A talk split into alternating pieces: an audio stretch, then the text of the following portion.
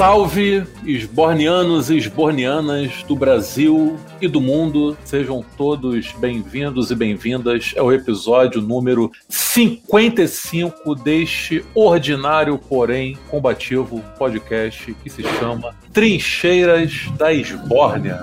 Meu nome é Yuri Freire cá comigo eu tenho a inebriante presença de Nilvio Peçanha e o cachorro de alguém também, e que é o nosso convidado especial. Então temos dois convidados hoje, o, o, o Klaus, que vai se apresentar daqui a pouco, e o cachorro de alguém que não entenda quem é. Mas enfim, Nilvola, manda um salve aí pra rapaziada. Salve a todos e todas, entrincheirados e entrincheirados desse imenso Brasil. E cá estamos novamente, como o Yuri disse, nosso 55 episódio.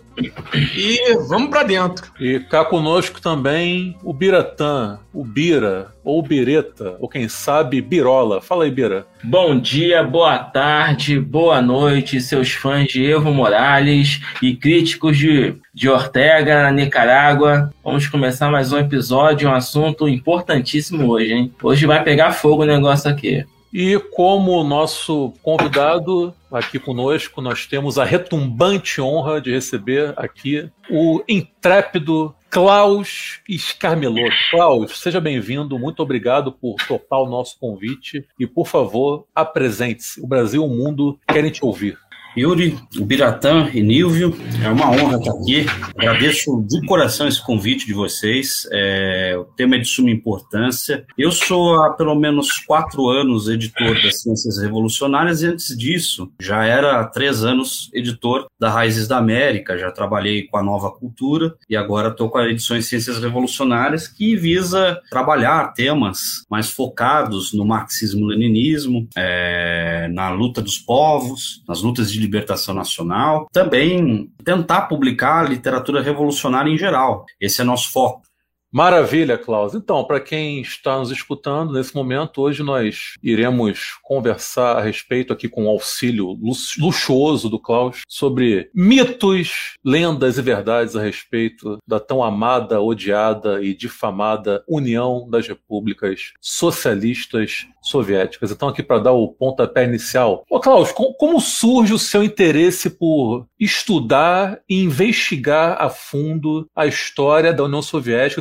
Eu queria saber também se isso tem alguma relação com o seu trabalho nessas editoras. Né? Você trabalhou antes na Raízes da América, como acabou de dizer, e tá, está atualmente na Edições Ciências Revolucionárias. Então eu quero saber isso. Como surge esse teu interesse pela história da União Soviética e como isso se relaciona com o seu trabalho editorial? Bom, isso surge na realidade muito antes de eu trabalhar com esse mercado, porque querendo ou não, eu vim da periferia aqui de São Paulo, aquela realidade difícil, muita desigualdade, muita pobreza, muita miséria, e você fica indignado com o que você vê, você não sabe qual é a causa, e, e, nessa de você buscar entender essa, a, as causas da, da, da, desgraça, você acaba sendo levado para o marxismo. Então, eu acabei por pesquisar isso ainda muito jovem, com 16, 17 anos, eu estava tentando estudar de onde vinha esse problema da desigualdade. Eu via coisas muito ruins. Para você ter uma ideia, uma vez eu, eu aprontando na escola, nem devia fazer isso, né? Mas enfim, eu me escondi na sala do diretor e escutei uma conversa que eu não devia. O diretor estava tomando bronca do superior dele, da, da Secretaria de Educação, por ter chamado uh, os bombeiros para apagar um incêndio antes de consultá-lo. Ou seja, a gente estava ali, eu, eu comecei a rir e eu fui pego nessa. Comecei a rir. Então quer dizer que a gente podia morrer, eu tinha que esperar você dar o aval para salvar a vida de todo mundo aqui. Comecei a rir, fui pego e fui punido por isso. Me mandaram para casa por dois dias. Mas enfim, e, e, nisso eu ficava sempre pensando, poxa, a gente é tratado com muito descaso por tudo. A, a escola não tinha recursos para lidar com incêndio, não tinha é, meios para nada, então você fica nisso. E nessa de buscar a origem da desigualdade, eu acabei chegando no marxismo. Me tornei militante, com 20 anos de idade mais ou menos já era militante, muito próximo ali do PCB e tal, com quem eu fiquei ali próximo por quatro anos, e saí de lá. Quando eu saí do PCB, eu acabei entrando com a minha mãe num projeto editorial, né? A minha mãe tinha sempre trabalhos com várias editoras e dessa vez ela decidiu abrir a própria editora. E Sim. nisso eu falei, poxa, tem muita obra que não é publicada, não é reeditada, não é. e que é essencial para o povo saber o porquê que o, o, mundo é do jeito que é. Então nós começamos a, a, editar uma série de livros. Tivemos parcerias por um tempo com a Nova Cultura, fizemos muitos livros juntos, e nisso a gente tentou preencher uma lacuna que existia aqui, que era o quê? Era aquela explicação de mundo onde você tem que resolver os problemas do capitalismo sem romper com ele. A gente Sim. ia num sentido contrário, porque para mim a miséria sempre teve ligada ao sistema, sempre foi um ponto estrutural desse sistema. Então eu tentei começar a estruturar aqui uma literatura que estava em falta, uma linha marxista que estava em falta. E que linha era essa? O marxismo-leninismo e as diversas correntes que ele tem, o maoísmo, uh, e outras mais, né, que, que não são divulgadas, não tinham espaço no mercado editorial, que segue uma linha marxista mais acadêmica. Então nós tentamos preencher essa lacuna até hoje. Então foi assim que começou tudo, entendeu? É, foi mais ou menos por aí. Antes disso eu me formei em direito, tal, é, mas eu acabei não atuando na área. Resolvi me, me fixar na área editorial que eu achava mais proveitosa, mais é, importante para o Brasil no momento, né? Então é mais ou menos essa minha trajetória. Bacana. E agora, né?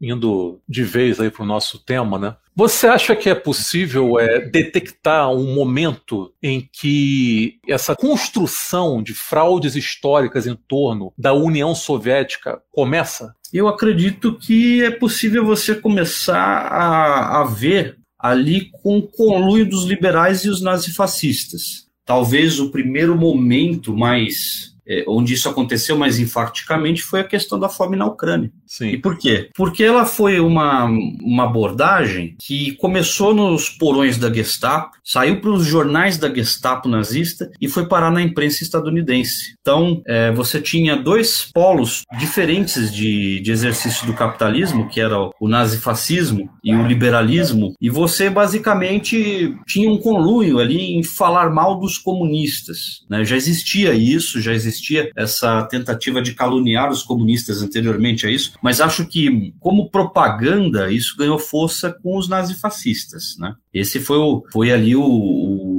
acho que é onde teve os, os seus primeiros passos é, de maneira mais hegemônica. Isso né? na década de 30 ainda. Isso na década de 30 ainda, na década de 30. Ali para 31, 32. E você está falando de Holodomor, né? Holodomor, exatamente. Sim. Esse é um termo, inclusive, criado para soar como holocausto, porque ele não é um tema que os próprios nazistas usavam, isso é importante dizer. Os nazistas falavam da fome, quando eles é, caluniavam a União Soviética na imprensa, eles falavam da fome de 30 e 32. E eles usavam fotos, propagandas e matérias da fome de 21 e 22 que aconteceu na Rússia. Só que o que, que eles não dizem? Eles não dizem que a fome de 21 e 22 foi causada pelo trancamento das fronteiras russas, foi feito por mais de 14 potências imperialistas que invadiram a Rússia a fim de afogar a Revolução Russa. Isso Sim. eles não falam. Então fica aquela coisa ambígua. E quem liderou essa cruzada foi o Winston Churchill, que é um considerado um dos grandes mestres aí do liberalismo, mas foi ele que liderou essa cruzada inicialmente. Então você pode dizer dizer que é possível fazer uma, uma analogia aqui. A Globo, ela pariu o Bolsonaro, mas ela não quer assumir esse filho. E, de certo modo, a mesma coisa aconteceu com os nazistas. O liberalismo pariu a coisa e não, e não queria assumir de jeito nenhum. Filho feio não tem pai, né? Exatamente. Foi um, foi um filho que depois eles não quiseram assumir mais, né? Depois de um tempo. Ali que você começa as primeiras é, propagandas de mais sucesso né? Eu diria. Não, não é a primeira uh, calúnia contra comunista, mas é a que tem mais expressão a nível global. e até opinião. hoje, né? Até hoje. E, e, e, essa, essas notícias que eles veiculavam eram mentirosas a tal ponto que não só as fotos, mas a própria, é, a, as próprias testemunhas não eram da época. Tudo era extremamente bem falsificado. Era para gerar, controlar de certo modo a emoção de quem estava lendo e para gerar raiva, né? Em quem estava lendo. E quais, quais são as principais farsas que envolvem o mito de Holodomor? as principais farsas é que a, a, principal, a que é mãe de todas as farsas, é de que a fome foi causada pelo homem como método, e aí vem a segunda farsa, como método para gerar o genocídio específico do povo ucraniano. Então seriam duas farsas. A primeira é que a fome foi causada pelo homem. A segunda é que ela foi causada como meio para gerar o genocídio dos povos ucranianos. Tanto que, de início, você não tem essa tese bem desenvolvida nos anos 30. Eles falam de fome na região da Ucrânia. E por quê? Aí nós temos que voltar no tempo. Quando você teve a Revolução Russa, ela foi feita, de certo modo, com uma grana alemã, com dinheiro alemão. Pelo menos eu nunca achei. Eu já vi colegas, historiadores bons, falarem: olha, tem um livro de um, de um russo que diz que não era tanto dinheiro assim, mas eu ainda não li, então não posso dizer. E, então eu acabo tendo que adotar a historiografia oficial. A, o Lenin trouxe dinheiro da Alemanha com a promessa para os alemãos que tirariam a Rússia da guerra e com isso ajudariam a Alemanha a acabar com a Primeira Guerra Mundial. Ele traz o dinheiro e aí você tem uma situação complicada, porque o Lenin faz a revolução com Stalin, principalmente, e eles precisam imediatamente assinar um tratado de paz com a Alemanha para tirar a Rússia definitivamente da guerra. E você tinha comunistas que não eram a favor disso. Inicialmente, o Trotsky tinha uma atuação relativamente correta, ele foi até lá, mas ele não conseguiu assinar a paz porque a, ma a maneira como os alemães negociavam era muito ruim também, tem isso. Então, os alemães começaram a impor mais condições e foi aí que o Lenin falou: é melhor a gente assinar essas condições logo. E aí o próprio Trotsky nega isso já lá para março a posição dele deixa de ser justa. E aí, cada vez mais, vai ficando mais pesada a situação. E a Ucrânia, em si, é separada da área da Rússia, onde foi feita a revolução contra os czaristas e contra o governo provisório. Então, o que, que acontece disso? A, a divisão ucraniana fica muito extensa em oriental e ocidental. E já quando você tem a guerra civil, a Ucrânia chamada ocidental, ela particularmente ela está já nas mãos é, do, dos países que invadem a Rússia, né, das 14 potências imperialistas que de 18 a, se eu não me engano, 22 ocupam o território ali que pertencia ao antigo Império Czarista. Então ali você já, já tem ali um, uma base é, para você montar uma articulação antissoviética no lado ocidental da Ucrânia. Essa articulação vai se formando com o tempo, ela vai ganhando é, força é, e influência dos nazifascistas dos anos 30. E essa Ucrânia ocidental, ela foi onde aconteceu a maior parte da fome. E aí, o, aí que vem a grande questão. A maior parte das fotos utilizadas, dos recursos, são relacionados à Ucrânia Ocidental, que não estava sob controle soviético. A Ucrânia Ocidental vai ficar sob controle soviético somente após a Segunda Guerra. Então, ali eles estabeleceram uma base para falar tantas mentiras que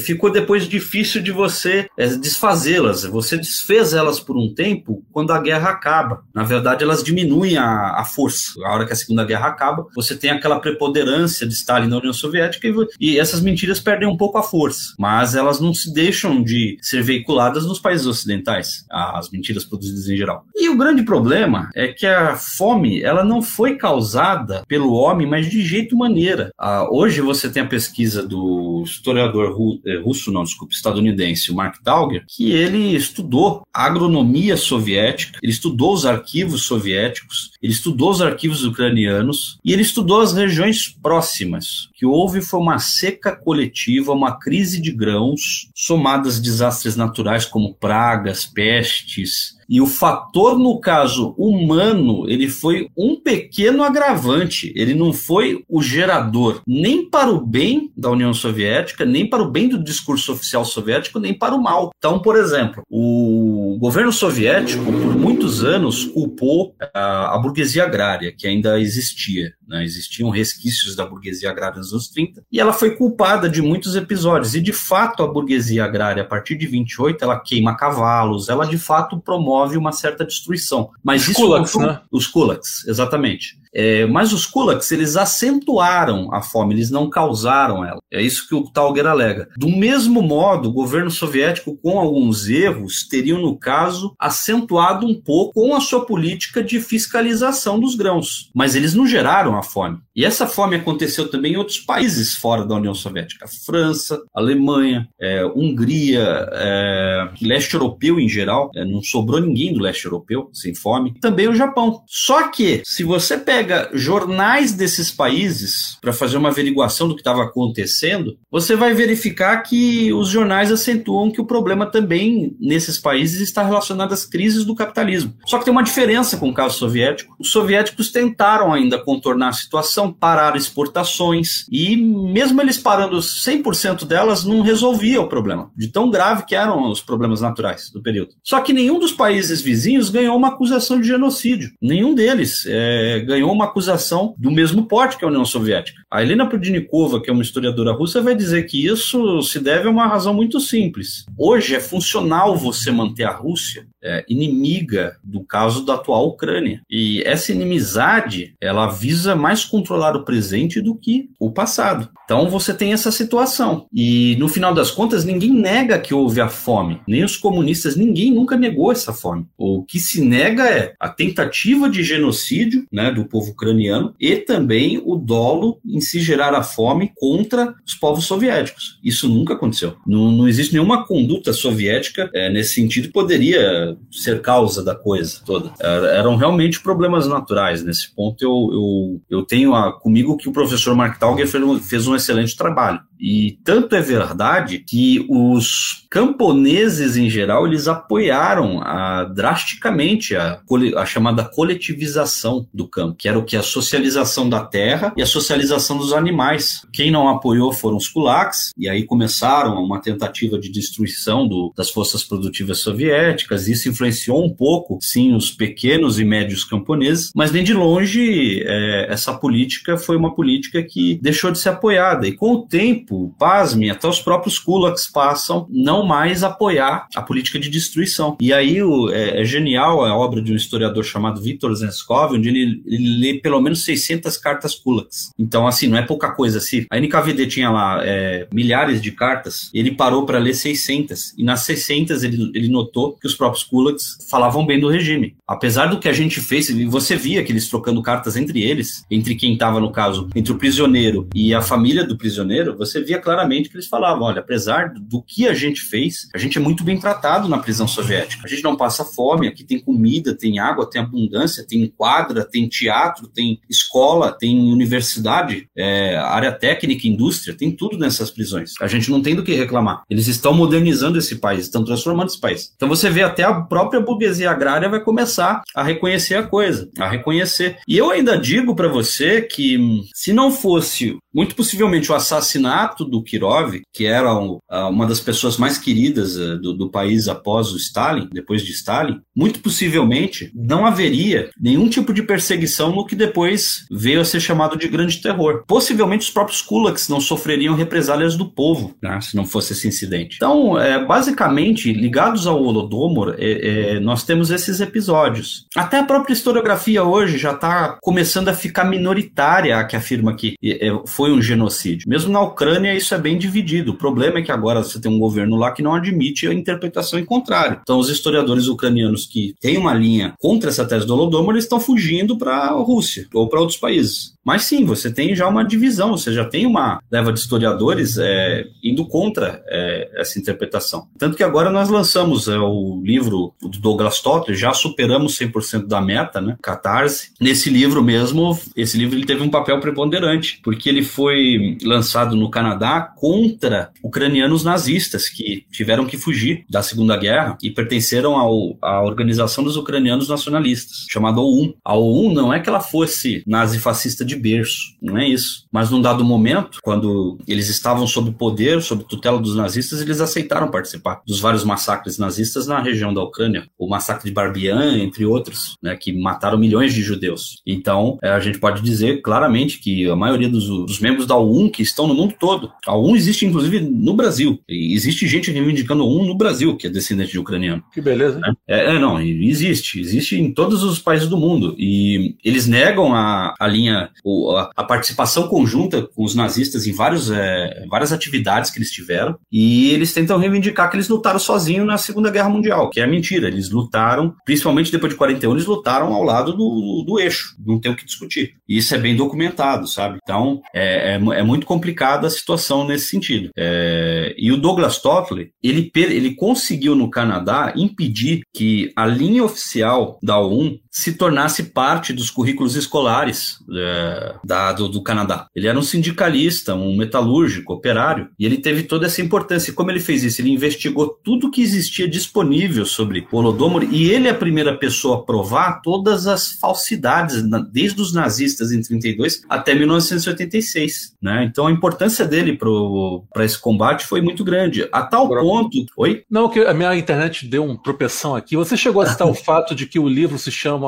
Fraude, Fome e Fascismo? Isso, Fraude, Fome e Fascismo. Só é... para deixar, deixar claro. Né? Isso, e, isso. e para você ter uma ideia, ele o Totrol ele consegui, ele foi tão importante ali na questão do estudo do Holodomor que ele foi convidado pela própria União Soviética para estudar os arquivos, quando eles estavam começando a ser abertos para o público. É, é uma pena que ele não compareceu, pelo que eu fiquei sabendo, ele não. Eu li alguns registros e eu vi que ele não compareceu. Muita gente foi convidada, muitos historiadores famosos foram convidados, né? Entre eles o, o pai dessa mentira que era o Robert Conquest. Ele compareceu, e só que ele acabou é, tendo que mudar um pouco as teses que ele defendia. Então, é, ele mesmo não viu meios de, de continuar é, afirmando certos pontos da sua, da sua antiga tese. Né? Que ele foi o primeiro historiador, se não me engano, a trabalhar a, a ideia do Holodomor, 7 milhões de mortos, e nada disso se comprovou com a abertura dos arquivos. Pelo contrário, já te dou números exatos. Morreram em 32 e 33, 2 milhões 580 mil ucranianos, mas não foram de fome, foi de todas as causas, de tudo quanto era problema. As estatísticas soviéticas não registraram mais do que isso. E, e mesmo assim, você percebe claramente que o foco maior foi em 33 e que você tinha outros problemas dos quais as pessoas estavam morrendo. Doenças mesmo. assim como as pestes, estava é, tendo surtos de várias doenças no período. Então, é, os números que eles passam da fome são exagerados, mentirosos, né? Então, esse, esse mito, ele, ele é, digamos, o Grover Fur fala hoje que ele é um mito que persiste porque ele é funcional. Mas eu Sim. acredito que daqui um, pelo menos uns 30 anos não vai ter mais. É,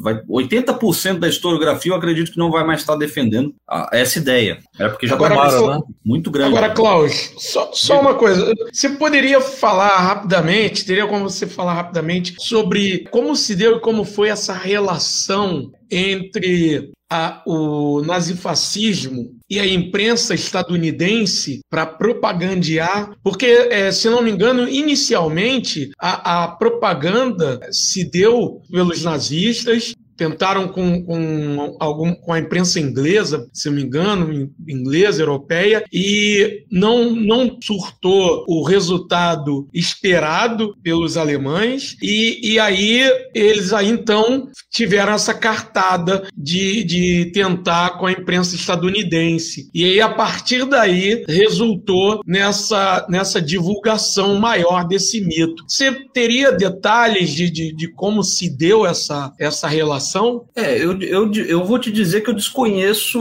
um, essa ideia de que ela foi primeiro para a Grã-Bretanha para depois é, ir para os Estados Unidos. O que eu me lembro é que o William Hart era muito amigo do Hitler. Sim. Só se aconteceu alguma coisa, se ele tava, ou se ele tinha algum jornal na Grã-Bretanha, pode ser também, mas o, a história que eu conheço é que, de fato, eles tinham uma relação muito próxima e, imediatamente, tudo que a imprensa é, da Gestapo produzia, tudo que os nazistas produziam, o Harst publicava imediatamente nos Estados Unidos. Né? O Harst, que era o famoso pai do jornal sensacionalista. Né? Vários conceitos que a gente conhece, o famoso alborguete da Atena, é uma criação dele, é uma criação dele. A forma de fazer as coisas é uma criação dele. E eles, eles eram muito próximos, né? Pode ser que de fato tenha alguma coisa na, na Inglaterra, porque o, uh, o Henry Ford, ele, na verdade, ele, de certo modo, foi uma grande inspiração para o Hitler. E teve um período em que ele pegou aquele livro antissemita, Os Protocolos dos Sábios de Siões, separou ele em capítulos e transformou, sintetizou os capítulos em matérias de jornais, um, jornais, um jornal anti-judeu do qual Hitler participou ativamente. Era financiado pelo Ford e foi ali no entre os anos 20 e os anos 30. E, e ali eles tiveram uma relação muito boa. Então pode ser que é, isso tem alguma reverberação ali na Inglaterra, mas eu não, eu não vou te ser bem sincero, eu não sabia que eles tinham tentado algo na, na Grã-Bretanha, mas também não duvido, porque de fato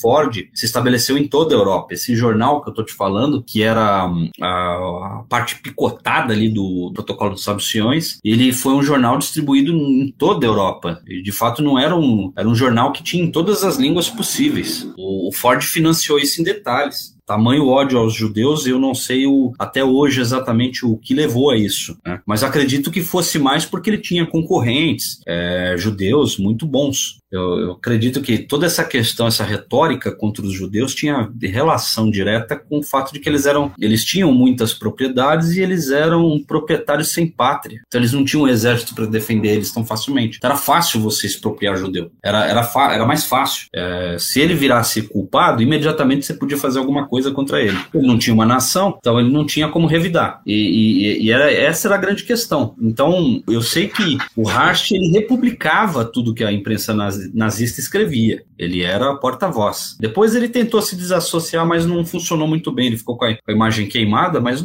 nunca afetou o patrimônio dele. Então, enfim, essa é uma, é uma outra questão, né? Ele fez o estado de São Paulo, né? Ele fez o estado. É, ele fez basicamente.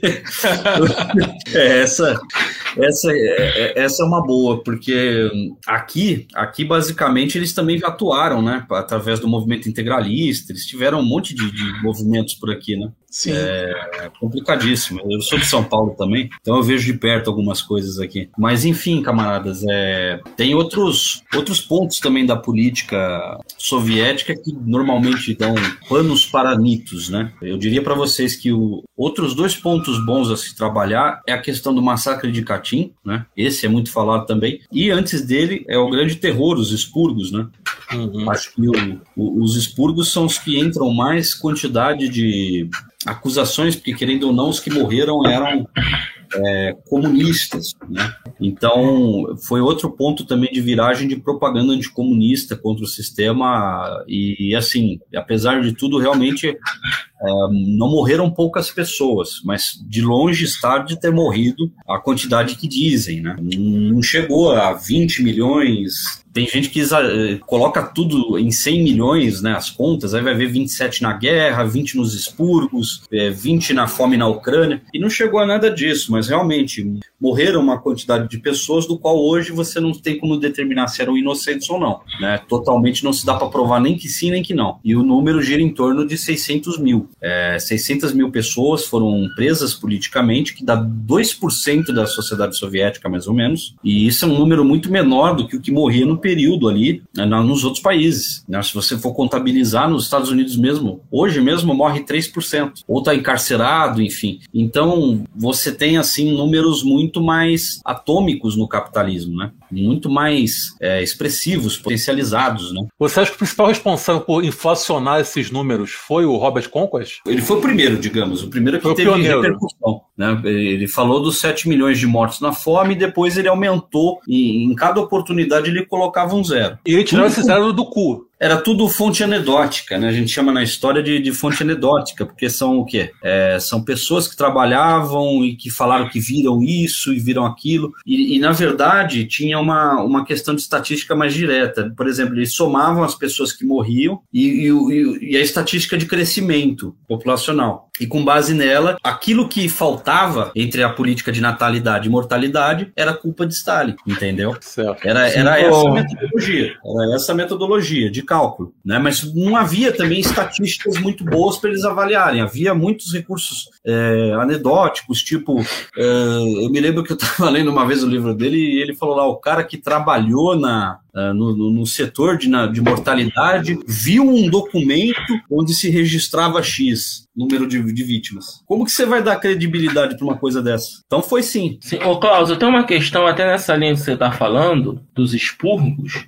Porque a gente tem, até hoje no Brasil, uma propaganda anti-stalinista muito grande, inclusive entre teóricos marxistas. A gente sim, percebe sim. muitos marxistas detonando a, a, a experiência do Stalin. Só que a gente sabe que boa parte do desenvolvimento da União Soviética é um desenvolvimento que a deixou na, nas décadas de 50 e 60 muito próximo em, em desenvolvimento tecnológico aos Estados Unidos da época. E isso foi promovido pelas ações dos, dos Estados Unidos na, das ações do Stalin na União Soviética, perdão, confundi aqui. Então, assim, por que que tem essa propaganda tão forte anti-stalinista, principalmente dentro da esquerda, uma vez que foi na gestão do Stalin que a União Soviética deu seu grande salto, né, a ponto de realmente confrontar a principal potência capitalista da época. E a ponto de conquistar o espaço, né? A exatamente, exatamente. É. É. Esqueci da, da questão espacial, verdade, Júlio. Agora, vamos por partes. É,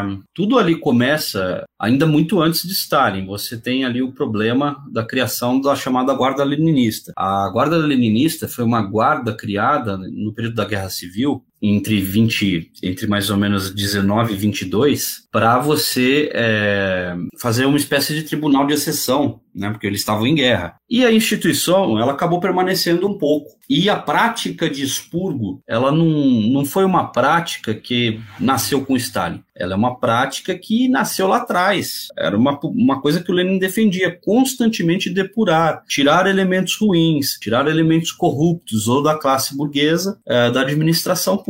Então, a ideia central é essa. E o problema é que, assim, ela usada sadiamente, ela não é um problema. Porque o que, que eles faziam? Eles faziam comissões para avaliar. Eles iam de lugar em lugar ver, olha, o povo está satisfeito com a administração do partido em tal região, é, como é que estão indo as coisas? Se sim, ótimo, as autoridades se mantinham. Se não, havia uma votação no partido e eram eleitos delegados das regiões para poder depurar aquelas pessoas que não estavam agradando. Então, isso era comum. O que acontece é que no, no final dos anos, aliás, né, em meados dos anos 30, desculpa, em 34, em 1 de dezembro, 1 de dezembro de 34, é assassinado o Kirov, que Stalin, inclusive, falou que seria o sucessor natural dele. É a pessoa com mais que ele enxergava que tinha mais capacidade em todos os aspectos, teórico, é, organizacional, justeza nas medidas, nas ações, enfim, ele, ele enxergava. E é até engraçado, porque é, hoje, uma vez até o próprio Putin falou isso, eu achei muito engraçado ele ter esse pensamento. Ele falou que ele mesmo não apontaria um sucessor, porque quando Stalin fez, mataram ele. Ele falou exatamente isso.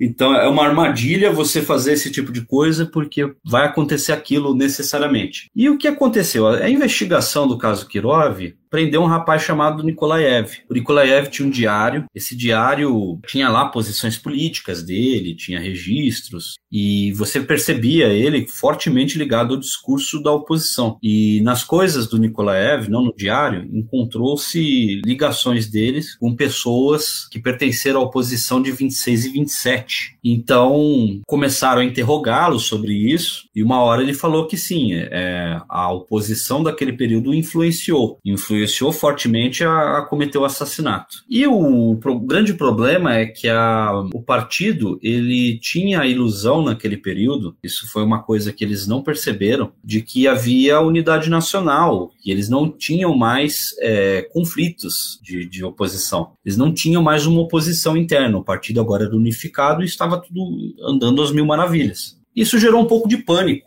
e o, o pânico gerou algumas reações desproporcionais. Mas o que, que hoje a gente pode dizer com certeza? Que os principais réus, primeiro do caso Kirov, estavam ligados a Zinoviev e Kamenev. Estes é, imediatamente assumiram que os discursos que eles fizeram no período em que eles participaram da oposição em 26 com Trotsky poderia sim ter influenciado o Nikolaev. E então, a, foi em 36 que eles acharam novas evidências do caso, o caso já tinha sido encerrado e, e, tinham sido punidas 88 pessoas do caso Kirov. 88 pessoas foram punidas ali. Umas foram condenadas à morte por fuzilamento, né? crime contra-revolucionário, e outras foram só condenadas à prisão. Quando surgiram as novas evidências, elas eram mais ainda ligadas à oposição. Em 36, então, reabriram o caso. E na reabertura do caso, descobriram que haviam outros é, réus outras pessoas que poderiam ser réus ali. E meio que num efeito dominó, isso foi trazendo novas pessoas e eh, as investigações foram descobrindo mais evidências contra membros famosos do partido. É, paralelo a isso,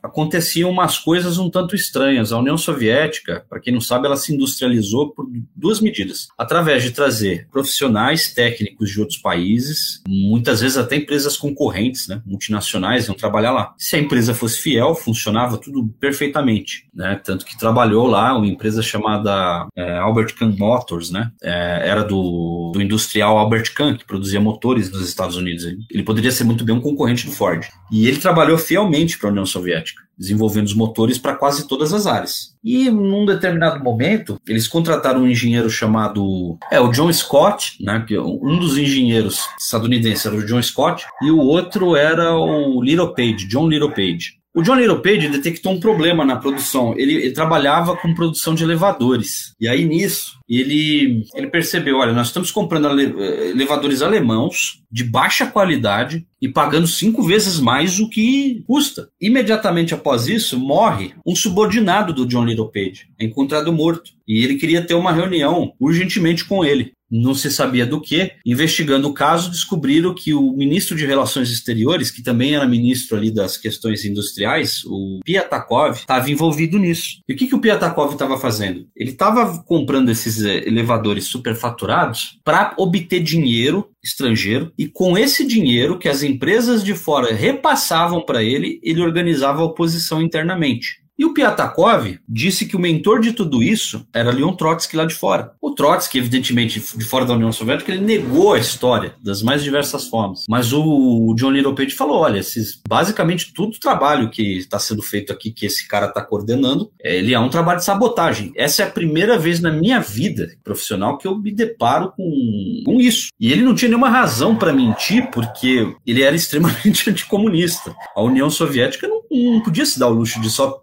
contratar comunistas para trabalhar para ela e para ensinar o proletariado como funcionava a indústria mais moderna. Então, Piatakov foi questionado, interrogado por isso, processado, evidentemente, e no processo ele disse que ele teve uma reunião com Trotsky em 1932 e ele o chamou para oposição. E não só ele, foi chamado um outro membro chamado Karl Radek, né, que foi um importante intelectual, inclusive, um importante teórico ali, que também estava envolvido. E o Radek, existe uma coisa muito complicada para Trotsky nessa história. Em 1950, 1980, quando, fi, quando ficou aberto ao público é, os arquivos pessoais do Trotsky, encontrou-se recibos de carta entre o Trotsky e o Karl Radek, em 1932. E o, a carta em si não existe, só está lá o recibo. Ou seja, o Radek recebeu a carta na União Soviética e o endereço dele estava lá nos arquivos pessoais de Trotsky. Então, ficou muito difícil hoje você destoar essas relações entre os acusados soviéticos principais e a liderança soviética porque até provas disso você tem nos arquivos pessoais do Trotsky. Você não tem essas provas somente é, nos processos de Moscou. Você tem evidências não soviéticas delas nos arquivos pessoais do Trotsky. Numa das cartas que o Trotsky mandou para o filho dele, o filho dele dizia para ele, o Sidov, né? A oposição quer conversar de tal forma. A oposição no nome de quem? Karl Radek, né? Esse que o Piatakov apontou. Karl Radek e outros, né? Smirnov, Sokolov, Sokolnikov, enfim, vários outros nomes. E nisso, os recibos estando lá, não, não restaram as cartas. Provavelmente o Trotsky queimou as cartas e esqueceu de queimar os recibos, os comprovantes de recebimento dessas cartas. Que ingênuo. É, é, provavelmente passou batido. Ele devia ter muita carta. E ele não expurgou os arquivos dele direito. E tem uma questão mais importante aí. O Trotsky falou que ele está sem envolvimento com a oposição desde 29, que ele mentiu. Hoje se sabe disso. Na carta que ele manda para o Sidov, filho dele, ele diz o seguinte: em relação à repressão, devemos lidar com ela com a conspiração. Tem um trecho em que ele fala exatamente isso. A repressão deve ser combatida pela conspiração. Ele não diz pela luta armada e tal, mas hoje já existe historiadores trotskistas que aceitam essa interpretação de que sim, os oposicionistas, os trotskistas no partido que residiram, atuaram de maneira armada contra Stalin, fizeram levantes. Então você começa a ver isso. Stalin recebe também uma série de evidências de espiões e tudo mais que coadunam as interpretações dos julgamentos e também coadunam a própria, a própria evidência que ele tem em mãos. O que, que, ele vai fazer? Ele vai simplesmente permitir um golpe de Estado? Ele tentou evitar, em alguns casos, inclusive, ele foi muito tranquilo. Teve um, uma, um, um, grupo de oposição chamado Plataforma Rio Tim, que era de um militante chamado Rio Tim. E o Rio Tim falava em tiranocídio. Vamos fazer o tiranocídio. Morte de Stalin. E saiu panfletando isso. Ele saiu panfletando. Stalin pegou, chamou, prende ele e traz ele para mim. Não, não leva ele para prisão. E aí serviu um almoço o menino, era, era jovem, né? Não devia ter 20 anos direito. E, não, e aí. Estrogonofe e tal, né? É, ele deu uma comida pro garoto e, fez, e, falou: Olha, você é jovem, você tem tendências. E ele falou isso, olha o detalhe: você tem tendências macanovistas. Ele tava falando do Macano, que foi morto na Guerra Civil, anarquista. Sim, morto sim. pela mão do Trotsky. É verdade, bem, bem né? lembrado. E assim, eu te dou a oportunidade de você rever seu pensamento, porque, assim, é muito complicado o que você está fazendo. A gente já decidiu que a oposição, que agora as prioridades é construir uma nação para resistir à guerra. Ele, ele, dá vários argumentos pro cara, ele dá vários. A conversa ficou registrada, né? E, e, e aí nisso o garoto não ouviu. Resultado: 10 não anos. Ouviu. De... Não ouviu. Continuou, continuou os trabalhos ainda de uma maneira que foi pego. Bela saco, hein? Não, pois é, ele continuou os trabalhos de uma Porra, maneira que foi pego. Comeu estrogonofe lá com Stalin, Porra, tá de sacanagem, cara. Aí, o, o, o, que eu acho mais engraçado é que ele, ele foi persuadido, o Stalin tentou isso com vários membros da oposição várias vezes antes de, de, aplicar penas e tal. Ele tentou isso muitas vezes.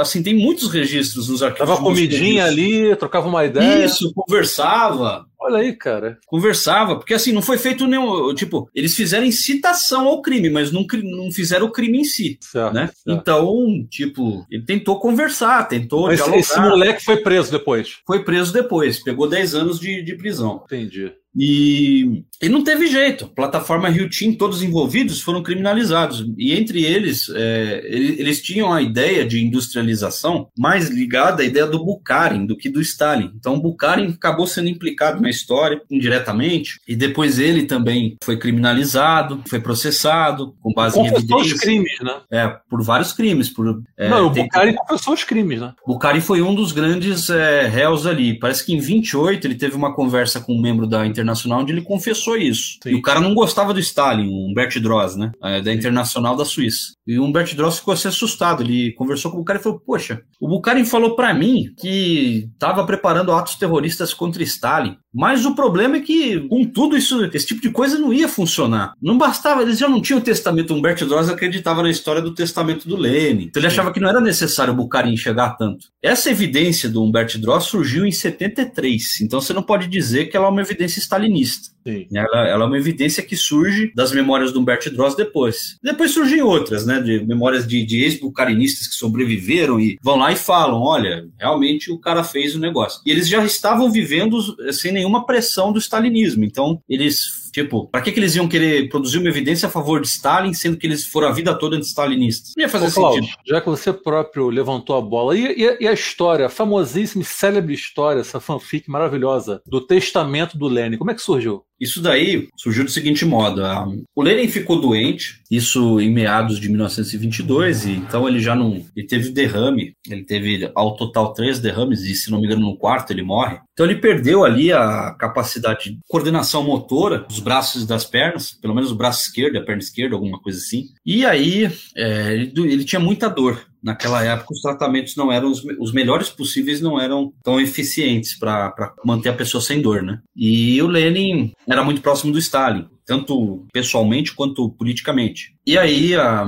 quem ficava com, com o Lenin esse tempo todo da doença era Stalin, Krupskaya e a irmã mais nova do Lenin, a chamada Maria Ulyanova, caçula da família Ulyanova. E nisso eles, eles tinham muito trabalho. A Krupskaya era esposa do Lenin. Ela levava muitas informações para o Lenin sobre o país. Numa determinada ocasião, os médicos proibiram isso. Você não pode mais levar informações sobre política com Lenin. E aí precisava alguém ir até o comitê central lá e falar a ordem do partido. A ordem do partido foi proibir a Krupskaya e a família do Lenin de falar sobre política com ele. E olha, o Comitê Central olhou e falou: Olha, Stalin, você é, sempre foi mais próximo a ele. Vai você lá falar com a família dele. Vai você lá dar ordem. Qual que era a ordem? A ordem era não falar absolutamente nada sobre política com ele, sob pena de ser ameaçado com a comissão de controle, com punição. Até quem sabe, prisão de um dia, dois dias, enfim. E Stalin vai dar a notícia para a família do Lenin. Quando acontece isso,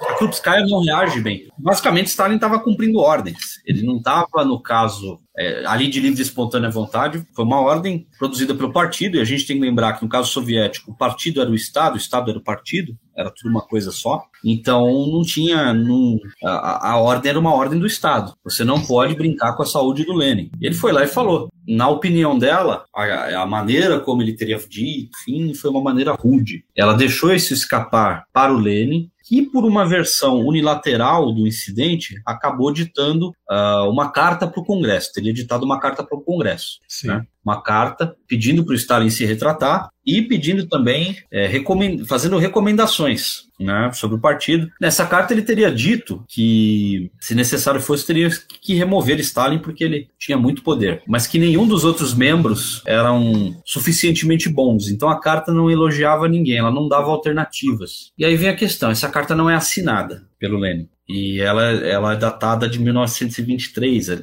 aliás, 1922, 23 de dezembro de 1922. Depois de muitos anos, o, um historiador russo foi aos arquivos estudar essas cartas todas que fariam a composição do que se vinha a chamar de testamento de Lenin, e ele notou que é, o diário da secretária que fez a datilografia da carta foi anotado bem posterior ao fato. Então ele notou que estava incongruente. Ele fez uma análise pericial e viu, olha, dia 23, a carta de dia 23 não foi anotada no dia 23. Isso aqui tem rasuras. Então ele já, já notou ali alguns problemas. Não havia assinatura. Também era difícil é, acreditar que a carta fosse, a carta ao Congresso, no caso, foi feita por ele, porque também havia elementos característicos que faltavam ali de escrita do Lenin. E segundo, que a própria irmã do Lenin não esteve presente no, naquele momento. Então ela não testemunhou isso. Então o, o Sakharov, que é esse historiador russo, ele diz que uma série dessas cartas não foi escrita por Lenin ou pode não ter sido. Mesmo as cartas de desculpa do Stalin para Krupskaya, né, ou para o próprio Lenin, que o, o, Stalin respondeu Lenin. Lenin manda ele se desculpar por escrito, com cópia, né, para Kamenev e Zinoviev, e o Stalin escreve com cópia também para os dois, dizendo o seguinte: se vai te fazer bem, eu me desculpo. No entanto, eu não cometi nenhuma grosseria, eu simplesmente cumpri ordens do partido. Sempre vou te amar, Stalin. E o Stalin ficou muito afetado com aquela carta que ele recebeu. Ele ficou muito afetado. No outro dia, ele foi até a casa da irmã do Lenin e, e nisso ele resolveu conversar com ela falar: Olha, o Lenin não tem ideia de com quem que ele está falando. Eu sempre vou gostar muito dele, não sei o quê. E ela ficou com dó. A irmã do Lenin ficou com dó dele na, na ocasião e foi falar com o Lenin. E o Lenin ainda estava um pouco irritado com todos aqueles acontecimentos. Ele falou: Olha, Stalin mandou dizer que ele gosta muito de você. Até tenho tudo isso registrado no blog da editora depois. Se vocês quiserem ler, todos esses textos estão lá, contando essas histórias. Maravilha. E, e aí o, ela fala: Você não vai responder nada para mim? Ela pergunta pro Lenin. Aí ela, ele, ele continua franzindo assim a sobrancelha, passando a mão na cabeça, o Lenin. E aí ela, a irmã dele meio que se irrita um pouquinho e diz: Mas ele ainda é um inteligente. Eu, porque era esse o apelido dele pro Lenin. Era Stalin ou inteligente. Era assim que o Lenin o chamava: Stalin ou inteligente. E aí ele falou: Ele não é absolutamente inteligente o, o Lenin estava um pouco magoado ainda com a situação, né? numa interpretação unilateral ali. Então, o que, que você tira de tudo isso? Entre 22 e 24, não é certeza absoluta que o Lenin escreveu todos aqueles textos, porque você não tem assinatura, você não tem a testemunho da irmã dele para todos, você não tem elementos característicos dos textos deles e as cópias, elas são diferentes. Então, por exemplo, a cópia da resposta do Stalin que foi pro Kamenev Zinoviev está diferente da própria cópia que o Stalin mandou para a irmã do Lenin. Então, pode ter sido confeccionado depois dos fatos, para fazer parecer. É isso que o Sakharov diz. E aí ele coloca esse ponto fundamental. Com todos os outros membros do Comitê Central, o Lenin tinha divergências até as cabeças, até a cabeça, dos pés à cabeça. E com Stalin só houve esse incidente. E hoje a gente não sabe exatamente o que aconteceu, mas é muito provável, e o livro do Sakharov é muito grande, porque ele tem, para vocês terem uma ideia, ele analisa tanto documento que é, são 1.700 e tantas notas de rodapé dos documentos que ele vai citando. Só para explicar. É porque cada documento tem cópias, né? Os documentos são cópias, são feitas algumas cópias, e aí ele analisa o que tem em cada cópia, as assinaturas, nem os do e esse livro, esse livro não existe em português, né? Não, não, não existe em português ainda. Tem alguns Você artigos. Em inglês? No... Não, não, esse também não tem inglês. Esse, ah. o, a versão integral eu consegui, eu consegui ler com ainda por estudo de russo, né? Porque eu estudo russo. Certo. Então, eu Ah, comecei então a ler para certo domínio da língua russa. é, eu comecei a ler, inclusive, até como uma forma para eu mesmo estudar. Eu Certo, comecei a pegar textos para eu mesmo estudar, que eu, eu faço aula de russo uma vez por semana. Entendi. Então eu vou pegando esses textos para estudar. E aí, o, observando o livro dele como um todo, tem as próprias cópias do Stalin, das cartas. A resposta do Stalin para o Lenin não está assinada. E aí, teria também uma outra leva de cartas que foram enviadas para o Bukharin em relação a isso, que é de uma outra secretária do Lenin, dizendo que o Lenin também interpretou esse incidente unilateralmente, ele teria admitido isso depois. Ele teria admitido que ele mesmo exagerou com o Stalin. Então, a, a única coisa que nós temos de verdade nessa história toda de testamento é que houve um incidente, uma irritação pessoal do Lenin com o Stalin, derivados da conversa do Lenin com a Krupskaya, a esposa dele. Certo. Não é apenas isso, entendeu? E algumas divergências entre eles haviam na questão dos nacionalistas georgianos, mas ah, nada indica que esses textos foram escritos pelo Lenin, podem ter sido escritos pela oposição. Porque quem que foi para a oposição depois desse incidente todo? A própria Krupskaya. certo. E ela entrega, ela entrega esses textos do Congresso, carta ao Congresso, para o Max Eastman, que era um trotskista, que trabalhava como jornalista nos Estados Unidos, e ele publica como testamento do Lenin. E aí que começa a farsa, entendeu? Entendi. E aí o próprio Trotsky é obrigado a, a lançar uma carta dizendo que não existe testamento, que a União Soviética não é uma monarquia. Ah, então o próprio Trotsky desmentiu essa história. É, Ele desmentiu essa história nos anos 20. Nos anos 30, ele vai lá e, e ele volta a defender essa Ele- tese. Ele redesmente a própria Ele, história. redes- é, ele, ele redesmente ele próprio, dizendo que Entendi. foi o Stalin que escreveu a carta, que não foi ele. Fica muito difícil você defender que houve de fato um testamento, né? E Certo. até porque você tem só um incidente pessoa- pessoal. Quando a oposição tentou usar isso em 26, em 1926, é, a própria irmã do Lenin achou muito injusta a maneira como eles tentaram usar essa questão pessoal, esse atrito pessoal do, do Stalin com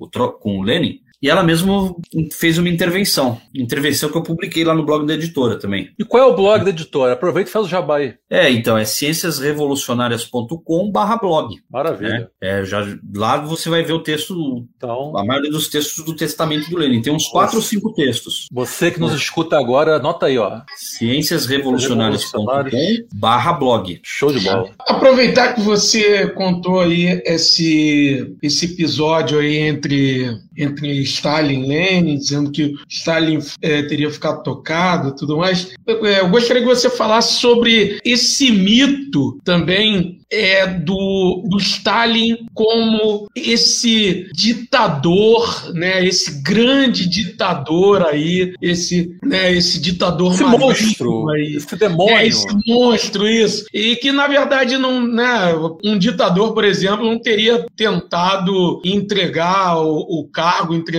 o poder, né, se não me engano, três ou quatro vezes. O partido É. se recusou, né? Exato, ele era sempre eleito de novo. Pode falar. Só para pegar carona aí na pertinente pergunta do Neuvola, eu queria que você aproveitasse também e falasse é, a respeito do papel do famigerado vigésimo Congresso do Partido Comunista da União Soviética, que vai ocorrer em 1956, que é quando Khrushchev vai ler aquele relatório, e que virá à tona né, essa, essa- os supostos crimes terríveis do Stalin virão à tona, e o Stalin será então, e começará a ser pintado aí perante o mundo e Demonizado. até né? perante pessoas que se dizem de esquerda como um demônio, como a face vermelha de Hitler. Né? A partir daí começa, a, Esse é, mito, né? começa esse processo de equivaler Stalin a Hitler como se fossem a mesma, a- as duas faces da mesma moeda. Então eu queria também encaixar é, o 20 sobre Congresso isso, na pergunta do Nuvola. Isso. Vamos lá, é, só para finalizar o, o outro ponto, que tem uma Sim, coisinha sim. que eu esqueci de falar. Quando em 26 eles tentam dizer que havia um testamento do Lenin para a oposição ganhar votos, a irmã do Lenin desmente essa história e afirma categoricamente: o melhor amigo pessoal de Lenin sempre foi Stalin e o melhor amigo político de Lenin sempre foi Stalin. O irmão mais velho de Lenin também sempre apoiou Stalin, embora ah, em um ou outro incidente ele não tivesse gostado de uma atuação ou outra, mas também a família de Lenin sempre apoiou Stalin e mesmo depois da Krupskaya, ela sai da oposição também, até motivada pela, pela cunhada. A Maria Willianova tem um peso muito grande nisso. Ela desfaz a, a oposição, ela tem um peso muito fundamental nisso, porque ela, a oposição fazia muito mal para o país. Né? E entrando nessa questão da democracia, vamos lá. É claro que, num primeiro momento da União Soviética, a democracia ela ficou restrita e o Estado ficou restrito ao partido. Muitos cargos não tinham votação direta, não tinham eleições diretas, o que foi corrigido com a Constituição de 1936. Então a gente pode dizer que a era Stalin ela é mais democrática do que a era Lenin. E há um mito sobre o contrário, de que a democracia acabou com Stalin. Não, não foi que houve o fechamento dos soviets, não. Não, não houve o fechamento dos soviets. Houve uma simplificação deles. É, vários soviets se uniram no Soviet Supremo. Então não, não houve o fechamento dos soviets. Já começa por aí. É, não, é, não é que eles foram fechados, foi uma fusão de órgãos. E a democracia soviética ela acontecia em vários âmbitos.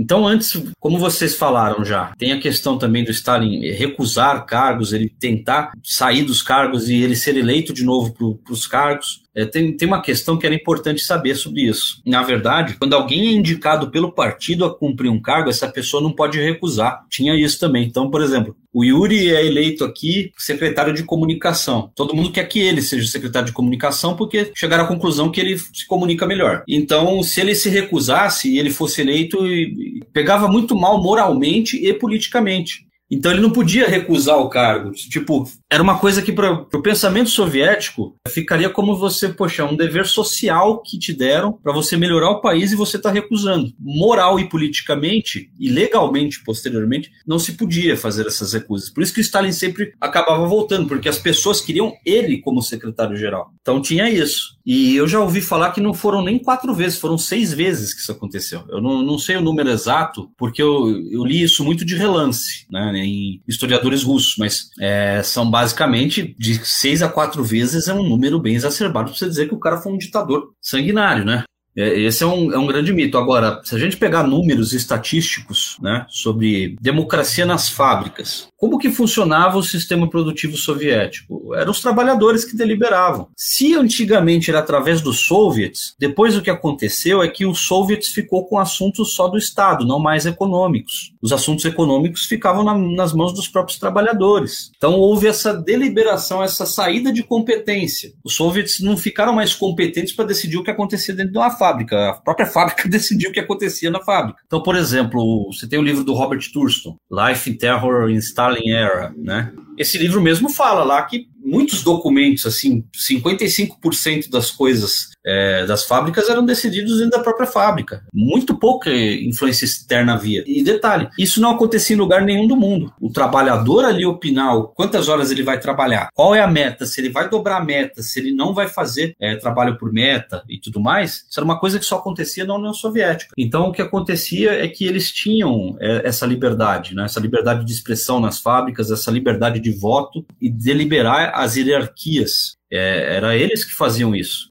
Para tudo tinha votação. Então, os documentos abertos depois deram conta disso. Por isso que o livro do Robert Thurston vai falar em democracia soviética. Né? E é um livro de um cara que não é nem marxista. E, isso é importante dizer. O Robert Thurston não é marxista. Ele é um historiador que ele mesmo se define, que aos olhos dos marxistas ele se define como um historiador burguês. E, e ele fala: havia democracia nas fábricas, havia democracia nas instituições. Houve alguns momentos em que de fato houve ilegalidades mas até aí você falar que uma sociedade não é democrática porque há ilegalidades é um problema muito sério. Para vocês terem uma noção, em 1918 eles deliberaram os direitos das mulheres, né? Até teve a liberação do aborto, a né? famoso, famosa liberação do aborto. O que ninguém fala é que essa liberação do aborto não era como um direito fundamental. Essa liberação do aborto era uma, uma coisa muito diferente do que é hoje. Para os soviéticos e para a mulher soviética, o aborto era como se fosse um mal necessário. Ela não interpretava o aborto como um direito dela, de gerir o corpo, né? Ela interpretava como um mal necessário porque o Estado no começo não tinha estrutura para pagar a maternidade. A partir do momento que o Estado passou a ter, a própria mulher soviética passou a pleitear a restrição do aborto. A própria Alexandra Kolontai foi a favor. Isso é importante de dizer. É, não foi Stalin que foi lá, o ruinzão, é, e, e, brecou a democracia das mulheres. As mulheres votaram. Alexandra Kolontai diz que pelo menos 56% votaram pelas restrições. O, o, as outras não votaram, né? não, não compareceram a, aos soviets de mulheres para decidir a questão. Então, toda vez que tinha uma lei de mulheres, os homens não opinavam quase. Eram as mulheres que decidiam, de distrito a distrito. Então as leis eram discutidas e o texto era modificado pelas discussões. Então a restrição ao aborto, inclusive, ela não é uma prática de Stalin. Ela é um, uma questão que era da época. Você interpretar que em 1918 a União Soviética liberou o aborto por uma questão de direito fundamental, você está sendo anacrônico. O avanço para a época não era esse. O texto era outro. E por que, que isso é importante? porque nós estamos falando de democracia. E a, as teses do totalitarismo dizem que a União Soviética era uma ditadura. Sim. Como que era uma ditadura se as mulheres faziam as leis? Eu coloquei também no blog da editora dois textos da Kolontai falando da lei de 1930, né, da lei que rege as questões das mulheres em 1930, e da, também a, a lei de 1936 que restringiu o aborto. E lá ela deixa bem claro, em 1918 nunca nós libertamos, uh, nós nunca demos o, direito ao aborto como um, um princípio fundamental fundamental. Nunca foi esse o nosso propósito. Então a gente não pode pedir mais do que a consciência da época queria. É, era isso. As mulheres queriam aquilo. Não foi Stalin, não foi Lenin. É, eles colocam, eles, eles colocam normalmente o, o Lenin como o bastião dos direitos, né? E, Stalin como o repressor, aquele que tira. E não, o próprio projeto era aquele. O projeto era que no futuro, quando tivesse condições, ia bancar a maternidade e não ia mais fazer é, aborto absoluto. Não ia mais ter o direito absoluto. Hoje a gente pode pode entender que é, é melhor a mulher ter o, o, direito pleno a isso? Pode, perfeitamente. E provavelmente a mulher soviética também poderia chegar àquela conclusão. Mas elas queriam daquela forma. Elas compreenderam que era melhor naquela conjuntura. Era uma questão específica. Elas compreenderam entre 18 e 36 que o aborto não era uma prática boa para a nação. Ele pleno, ele sem limites, não era uma coisa adequada. Então, tem essa questão. Além disso, tem um, tem um Então foi uma decisão das próprias mulheres. Foi uma decisão das mulheres, assim como todas as decisões é, lá eram coletivas. Não existia. A própria CIA tem um documento que ela fala que a, direção do Stalin era uma direção coletiva.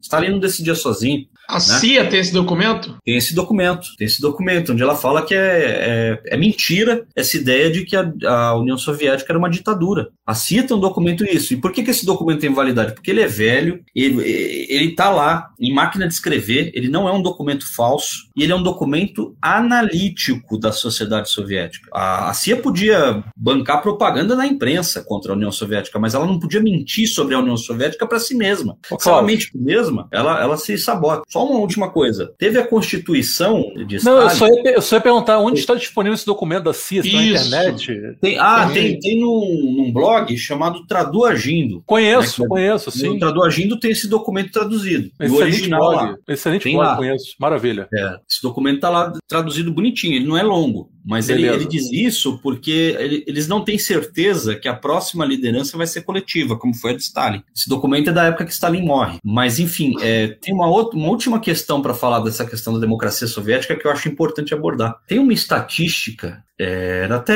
a, a, o ideal era até ler para vocês a citação, mas a estatística de um texto sobre a democracia na era Stalin que eu tenho lá no blog diz que 55% dos trabalhadores adultos trabalharam na confecção da Constituição de Stalin de 1936. Né? Essa Constituição permitia eleição direta para todos os cargos possíveis e imagináveis do partido e do Estado. Era uma democracia que não tinha assim vistas para nenhum país da época, tinha é, é, noção do que era aquilo. E 55% das pessoas participando e discutindo os artigos de lei é uma coisa que hoje eu só consigo pensar é, na superação disso a partir da Constituição cubana que você teve recentemente. Sim. Entendeu? É, é o único exemplo mais próximo que se tinha que eu me lembre. Eu não sei nem se as outras experiências socialistas também tiveram, enfim, eu não conheço todas tão bem, mas a 55% do, da, da, população adulta é um, é um, número muito significativo. E boa parte desses é, aportes populares foram mantidos. Né? Pouquíssimas coisas foram revistas. Então, é, é, sinal de que a coisa andou. É verdade que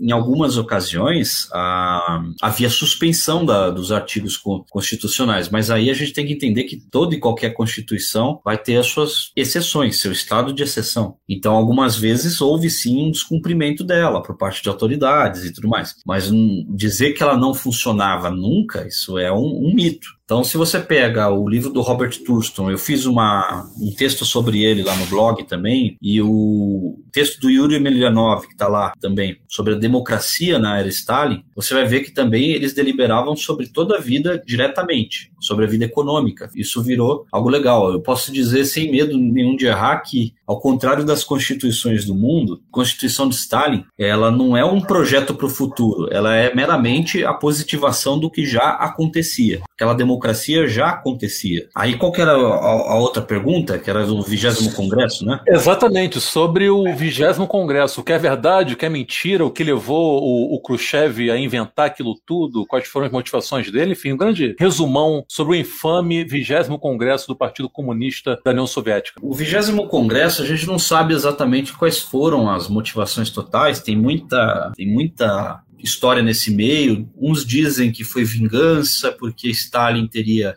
não teria ajudado Khrushchev com a execução do filho dele. O filho dele parece que foi acusado de traição na época da guerra. Khrushchev teria pedido a Stalin de joelhos que isso não acontecesse. Mas tem muito historiador bom que fala que isso também é um mito. Então eu mesmo não sei as razões pessoais do Khrushchev nisso, por que, isso aconteceu. Mas eu acho que tem uma explicação teórica que é melhor, que o Kaganovich, que escreveu as memórias dele nos anos 90, diz muito bem. Khrushchev é um caso de reincidência, porque ele sempre foi trotskista trotskista. Ele sempre foi trotskista. E nada mais é o que aconteceu com o projeto dele, nada mais é do que uma reedição de várias teses trotskistas ou de Trotsky em alguns momentos entre 17 e 23. É isso que o Kaganovich diz. E talvez ele nunca tenha deixado de ser, apesar dele afirmar no, no relatório que a luta contra os trotskistas era necessária e que não valia a pena defender Trotsky. Apesar dele dizer isso, você vê certas defesas de teses que são parecidas. Então, talvez essa seja a melhor explicação politicamente. Se foi por causa do filho dele ou não, eu, eu acho muito difícil de dizer. Mas se de fato aconteceu o episódio com o filho de Khrushchev e Stalin não quis é, desaboná-lo. Desaboná-lo no sentido de que qual que era o sistema judicial na União Soviética? Houve muita muitos pedidos populares, uma época, para que houvesse mais um órgão de decisão, como se fosse o Supremo Tribunal Federal. Só que esse órgão tinha que ser composto pelas pessoas que lideraram a revolução. Né? Então você tinha nesse órgão a irmã do Lenin, você tinha o Stalin, você tinha a Krupskaya também fazia parte. E muitas vezes quando você quisesse apelar, por você cometeu um crime e está lá sendo processado, e você quer apelar, né? Você podia é, apelar para Stalin, para Krupskaya, para todos eles, entendeu? Você tinha essa possibilidade, não que eles iam agir como os donos do partido, eles não iam agir como os donos do partido, eles tinham que agir com base na lei, né? E isso tem que ser, ficar bem claro. Mas você poderia apelar a essa instância. E quando o Khrushchev faz essa apelação para Stalin, é, em nome de seu filho, a única coisa que Stalin revê, se eu não me engano, é a pena de morte. Parece que a pena de morte ele tira, mas a prisão e, e o tribunal militar ele não exonera o filho de Khrushchev de pagar pelos pelas possíveis acusações. Ele diz que não seria justo com os militares que honraram é, arduamente a causa na Grande Guerra. Né? E quais eram essa, essas acusações contra o filho do Khrushchev? Traição, traição, é, atuação com eixo, Caramba. atuação com os nazistas, era coisa pesada. Isso Stalin na época foi bem divulgado. Foi bem divulgado entre os anos 50 ali, mais ou menos. Então poderia ser uma. Poderia ser algo que motivou o Khrushchev, a gente não sabe ainda. Eu, eu vou lançar ainda o livro do Grover Fur, é, que a gente está fazendo. Vai abrir o catarse dele em dezembro. Né? O Khrushchev mentiu. Mas lá ele também não, não vai muito por essa linha, ele não, não, ele não fica prestando atenção na motivação pessoal do Khrushchev, ele, ele vai desmentir as acusações. Né? Não, eu perguntei a título de curiosidade mesmo, que eu não sabia disso. É, não, então. É uma possibilidade, uma vingança pessoal por causa do, incidente com o filho. Né? Sim. Existe essa possibilidade. Mas as acusações são exageradas e falsas. E por que, que elas vingaram? Bom, aconteceu o seguinte depois do 20 Congresso: os arquivos, o próprio Estado passou a ser trancafiado. Então você não tinha mais acesso. Se você observar os expurgos dos anos 30, você vai ver que várias pessoas de fora estiveram presentes nos, nos julgamentos. Até você teve um embaixador americano que falou que lá um. Poxa, você falar que um, um réu ali daqueles como Bucarin tá mentindo é pressupor que ele tem o gênio do, do Shakespeare misturado com Belasco no teatro. É, é assim, é muito, muita criatividade. Então você teve testemunhas externas que assistiram os julgamentos. Isso, depois dos anos 50, lá para 56 mais ou menos, não poderia mais acontecer. Então ficou tudo trancafiado ao extremo. O que, que Khrushchev fez? Ele disse: Eu tenho acusações contra Stalin e a minha comissão de historiadores dos arquivos pode confirmar todas elas. Ele fala que Stalin não deu provas de preparação na, no período da Segunda Guerra Mundial. Ele afirma que Stalin matou uma quantidade muito grande de, de pessoas por simplesmente por silenciar a oposição. Ele afirma que Stalin fazia tudo isso em nome do culto à personalidade. Esses são os três núcleos básicos ali do relatório. Todas essas acusações são falsas, é, nos mais diversos sentidos, porque até os brasileiros, alguns deles viram isso. Se você for no livro do Graciliano Ramos, ou daquele fotógrafo famoso da Segunda Guerra, o Robert Capa, você vai ler lá trechos dizendo Stalin sai muito a público para falar, para as pessoas não prestarem culto a ele. Então você tem muito esse tipo de, de informação em, em literaturas de imigrantes. Stalin não ia ficar saindo a público só porque tem imigrante ali na rua é, para falar isso. E também você tem nos arquivos uma leva de arquivos está insatisfeito com alguns livros que prestam muita, muito culto a ele e recomendando ao autor que tire imediatamente todos os, uh, os elogios. Uh, você também tem outra situação engraçada por telefone, uh, onde ele, o Malenkov liga para ele e aniversário dele e pergunta que música que você quer em sua homenagem. Eu não quero música nenhuma. Mas o povo não vai entender. E, e ele repete, eu, eu já disse. E ele bate o telefone na cara do Malenkov. Fala, não quero música, eu não quero homenagem nenhuma. Acabou. Eu, aí tem uma outra situação também, onde nos documentos lá você tem um, uma troca de cartas entre o Stalin e o Kaganovich, onde ele, Stalin rejeita a ideia de colocar lá na Constituição Soviética que o país é erguido pelo marxismo-leninismo-stalinismo. Ele fala que não, não, não, não é para prestar culto à minha pessoa, eu sou um mero seguidor e discípulo de Lenin. Então, essa questão do culto, enfim, há muitas evidências, muitas provas em contrário, desde arquivos até provas de testemunhas. Então, você tem uma série delas. Sobre a questão militar, afirmar que Stalin não deu prova da, é, no começo da Grande Guerra Patriótica, isso é um, é um absurdo, porque os próprios arquivos militares eles dão conta do seguinte: você pega 1935, o PIB militar é 5%. Quando você pega 39, já é 56%. Então, de 5 para 56% do PIB total, você vai falar que o cara não está dando prova, não está se preparando adequadamente para a guerra? sendo que ele, ele realocou os, os recursos todos para a guerra. Então, em cinco anos, ele basicamente o, os custos militares subiram desse jeito e você vai falar que ele não está dando provas. Aliás, é, essa questão da guerra é a mais absurda, porque essa questão ela atrapalha todas as outras, sabe? Se você observar bem, Houve exageros nas, nos expurgos? Houve. Mas por que, que havia esses exageros? Porque Stalin estava sobrecarregado e preocupado demais com essa questão da guerra desde os anos 20. Então, muitas, muitas sentenças ele não avaliou direito, muitos documentos do Estado ele não avaliou direito. Essa questão da guerra, ela, ela tomava todo o tempo deles. Tomava todo o tempo deles a ponto deles não terem tempo de fazer mais nada. Então eles gastavam de 8 a mais horas por dia com essa questão da guerra, de, de acompanhar de perto se está dando certo a construção do equipamento bélico e da industrialização. Tamanho era o medo da guerra. Então o que, que acontecia? Eles chegaram até a, a, a, desistir de certas premissas, como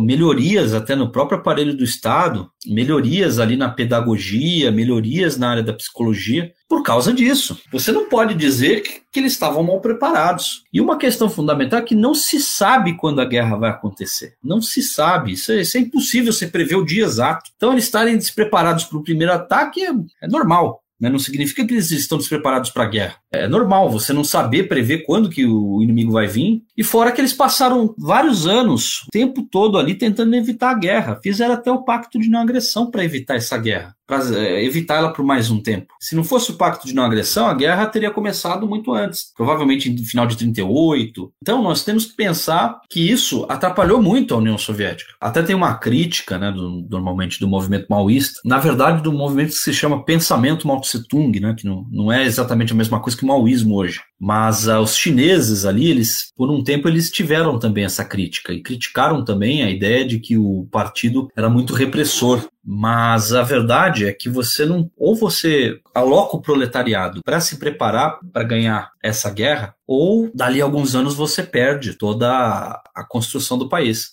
Então não havia tempo hábil para você exercer direito à luta de duas linhas, aquilo que o Mal chama de luta de duas linhas, a luta saudável de duas linhas e a industrialização militar. A gente tem que pensar que a industrialização tomava muito tempo também do cidadão soviético comum por uma razão óbvia. Eles estavam muito atrasados e eles tinham que tornar o país o mais apto possível em menos tempo, porque qual que é o tempo médio de uma industrialização? Quanto tempo levou para a Alemanha se industrializar? 100 anos. Estados Unidos, também mais ou menos o mesmo, mesmo período, de maneira sadia, sabe? Inglaterra, também por volta de 100 anos. França, também por volta disso, até um pouco mais. A União Soviética tinha esse tempo? Não tinha. Jamais. Ela não, não, tinha, não tinha tempo. Ela não, ela não tinha esse tempo. Ela, é, não se preparar, não fazer em quatro anos aquilo que os outros fazem em cem, é, não era uma alternativa. Então, toda vez que você vai fazer em quatro anos uma coisa que os outros fazem sadiamente em 100, isso tem um preço as outras coisas vão sair negligenciadas um pouco, normal. Então, a, a, boa parte das críticas que foram surgindo depois no próprio ser do movimento comunista estão erradas nesse sentido. Uma industrialização acelerada não comporta espaço sadio para uma luta de duas linhas, não comporta espaço sadio para você pensar em psicologia, para você pensar em pedagogia. Não, isso com uma guerra mundial no meio da história, né? No meio da história, porque assim, uma coisa que ficou de lição do, do leninismo, uma coisa básica do imperialismo é que de tempo em tempo eles não chegam a acordos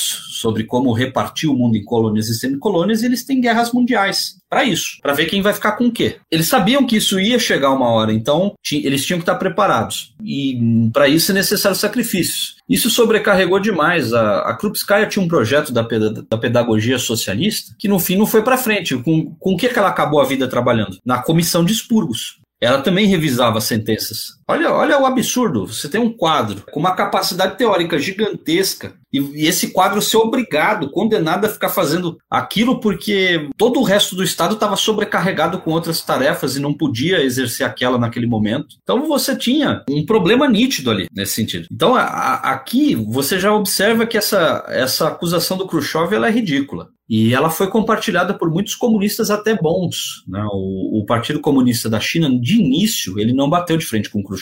E um dos aspectos foi esse. Eles só começaram a bater de frente com Khrushchev lá para os anos 60, ali no comecinho, dos anos 60, em 62. Mesmo assim, algumas teses eles mantiveram. Essa foi uma que, se eu não me engano, em 64, o Mao Tse Tung ainda mantém essa um pouco dessa crítica de que Stalin não conduziu tão bem a guerra. Enfim, ainda existe esses resquícios, mas que que hoje, graças à abertura de arquivo, você sabe que não aconteceu. Outra crítica que se tinha demasiadamente a, a, a Stalin era a questão dos expurgos, né, no relatório Khrushchev. Ele dá um número muito acentuado, eu não lembro agora se eram 2 ou 3 milhões, mas esse número chegou a 600 mil pessoas, que você não tem hoje meios de detectar se eram que morreram, foram condenadas à morte, mas você não tem como detectar se eram culpadas ou inocentes, né? Você não sabe, não, não tem como saber hoje, né? Isso é, é muito caso para investigar, muitos desses documentos sumiram e, e, você não tem como saber. Mas o que, que se pode saber? É, um historiador russo chamado Leonid Naumov, ele fez uma pesquisa mais ampla nesses arquivos da NKVD. E ele notou uma discrepância entre as ordens do Stalin e o cumprimento delas pela NKVD. Ele chega à conclusão na, do livro dele, chama Stalin a NKVD, que as ordens, a NKVD não agia motivada pelas ordens de Stalin, elas não cumpriam a ordem de Stalin. Quem que era o chefe da NKVD? Era o anão sangrento, o Yezhov, que muitos classificam como o, o dedo de Stalin, né? como o cachorro de Stalin. Mas o Naumov vai dizer que não. Eles tinham uma, uma discrepância muito forte e, é, num determinado momento, notaram, foi notado que estava chegando muitas reclamações é, sobre a atuação da NKVD nas várias repúblicas. E uma hora eles começaram a questionar o Iejov o que estava acontecendo. E aí o Iejov confessa que ele era trabalhava para a Alemanha. O Iejov tinha alguns imediatos entre eles um cara que fugiu para o Japão chamado Lyutikov. Lyutikov fugiu para o Japão e ajudou os japoneses a, a, uma tentativa de assassinato de Stalin. Isso por volta de 1938. Para piorar, a, o próprio relato do Yejov, ele é muito complicado, porque ele, ele cita uma clínica em Veneza. Essa clínica em Veneza seria o, o local onde ele teria sido recrutado pelos alemães. E os papéis dele passando nessa clínica de fato existiam, estavam em posse do partido, não foram forjados. Se você digitar Carl von Nuden no próprio Google, vai aparecer que foi um médico austríaco que trabalhava em Veneza. É ele que o Yejov cita como o cara que recrutava para a inteligência alemã. E ele trabalhava de fato para uh, o governo. Agora, eu acho muito verossímil esse depoimento. Ele não está provado que o Carl von Nuden é de fato um agente alemão, mas ele tinha clínica, ele trabalhava para o governo italiano fascista. E todo mundo que foi fuzilado em, entre 36 e 38, os principais réus passaram lá, inclusive o Marechal Tukachevsky, e esse é um dos casos mais complicados, porque do Tukachevsky você tem documento alemão dizendo que ele foi agente de fato. Você tem documento polonês, documento japonês, você tem confirmação do Lutkov que fugiu, que ele queria dar um golpe em Stalin. É, Stalin tinha razões para se preocupar. A coisa vai tão longe que o Hitchcroft, que é um historiador, se não me engano é australiano, ele diz o seguinte na, no, no, no, resumo do artigo dele sobre a comparação de, da Alemanha com, com a União Soviética. Hitler executou 5 milhões de judeus e mais alguns milhões de comunistas por discordância com a existência e com o papel deles na sociedade. Stalin teria executado entre 600 a 1 milhão de pessoas com base na lei e em casos que ele tinha como princípio a verossimilância, no mínimo. Como essas duas sociedades podem ser iguais? Se uma age com alguma base legal ou tenta chegar próximo disso, e outra age simplesmente arbitrariamente. É uma, é uma discussão muito válida. Então, após a abertura dos arquivos, não sobreviveu absolutamente nada do, do relatório Khrushchev. Há organizações que muitas vezes defendem posições que são a, hoje a direita da CIA. Se a gente parar para ver esses documentos que estão na CIA aí e tudo mais, você vai ver que basicamente você tem uma, uma leva de informações que não, não coadunam mais com a interpretação da Guerra Fria sobre Stalin. E aí fica uma questão também que eu acho interessante falar. Em 1962, o Khrushchev, é, acho que o chefe, se eu não me engano, era chefe da comissão de historiadores dele, chamava Pospelov. Uma vez chegou uma série de estudantes de história do mundo todo na União Soviética e perguntaram para ele se podiam estudar o, os arquivos secretos que eram citados nos congressos, né? O Pospelov disse: não, vocês não podem estudar absolutamente nada. Nós não vamos dar fontes primários para vocês. Isso também tem na, no blog da editora. É um texto que se chama Os Arquivos de Moscou Falam. Aí tem lá essa discussão. O Pospelov diz abertamente: nós não vamos liberar nenhum tipo de arquivo para vocês estudarem. Basta vocês estudarem o vigésimo, vigésimo primeiro e vigésimo segundo congresso que vocês têm o suficiente para entender o que foi a era Stalin. Vocês não vão estudar nenhum arquivo. Ele praticamente ele disse: nós não vamos dar dar fontes primárias. E depois descobriu-se o motivo, porque elas mentiam em proporção, em quantidade e muitas vezes em qualidade, entendeu? Então, sim, o vigésimo congresso ele foi um show de horrores nesse sentido. E ele causou uma cisão mundial, né? Ele causou uma cisão mundial no movimento que foi fez um estrago, né? Fez um estrago. Se por um lado, muitas vezes, a engraçado que a Albânia foi o único país na época. Eu não sou rojaísta exatamente, mas uhum. a Albânia foi o, foi o, único país na época que discordou do primeiro momento assim, acriticamente. E é, sabe o que é complicado? É porque o Khrushchev, ele, se, ele, não, ele não chegou com um relatório simplesmente seco. Ele, ele chegou com uma comissão de historiadores, de pessoas que estavam lá para mentir por ele também. Para dar um embasamento ali, né? Então, muita gente acreditou, até de maneira honesta, porque é, era uma comissão, ele chegou com uma comissão, ele não chegou. Ele, ele chegou com falsificações e tal. Não foi lá caralho, né? Foi um teatrinho bem feito. Foi uma coisa bem, mais bem feita. Então, por exemplo, você tem um Fidel Castro que passou quase que a vida toda, de certo modo, com uma visão pé no anti-stalinismo nessa visão. Você tem um Leonel Brizola, que é um cara importantíssimo. Você tem um próprio, no, no início, o Mao Tse Tung demorou para começar a bater no Khrushchev, né? No final das contas, os albaneses e chineses foram os que mais combateram o Khrushchev, né? Sim. O resto do movimento comunista seguiu cegamente. Não, e numa era pré-internet, né? Também era difícil. Numa era pré-internet, né? é. Não acreditar é. naquilo, né? É, Nem dá pra julgar.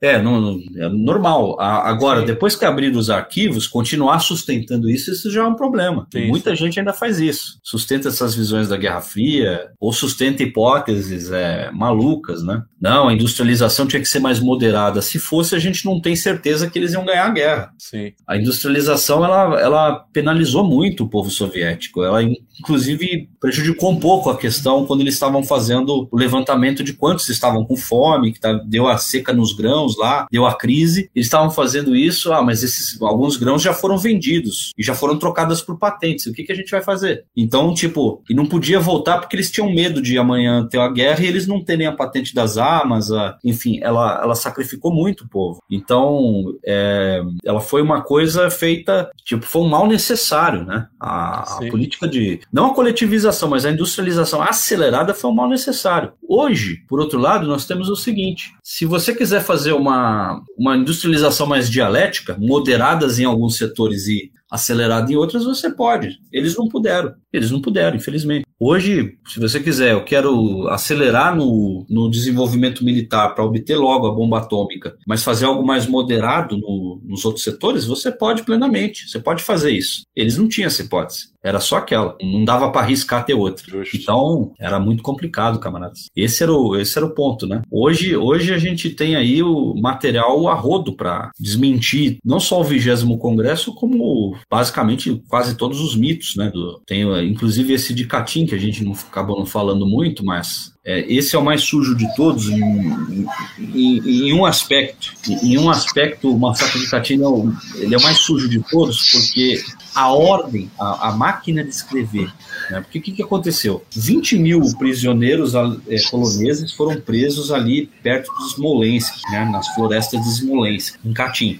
E é, fica a, a, dúvida: quem que matou esses 20 mil? Quem que matou? Nos anos 80, o Gorbachev soltou um documento dizendo que, olha, aqui, achei o documento, ó, o Beria, o Beria assinou aqui a ordem de execução. Aí foram fazer uma perícia na, no documento recentemente. Sabe o que, que perícia constatou? Que o documento foi emitido bem depois da morte do Beria. O Beria morreu depois do Stalin. Ou seja, o, o massacre de Katyn foi em 42, 43. Como é que como é que é, como, como, é que ele emitiu aquele documento daquela máquina? A máquina de 1969? Olha o absurdo. De volta aí, para o futuro, versão soviética, né? É, de volta para o futuro, versão soviética, né? O, o Olha aí. Eles foram lá e, e fizeram União Soviética isso. sempre na vanguarda, vejam vocês. E, e ainda fizeram também a avaliação da assinatura. A assinatura não bate com a assinatura do Beria, entendeu?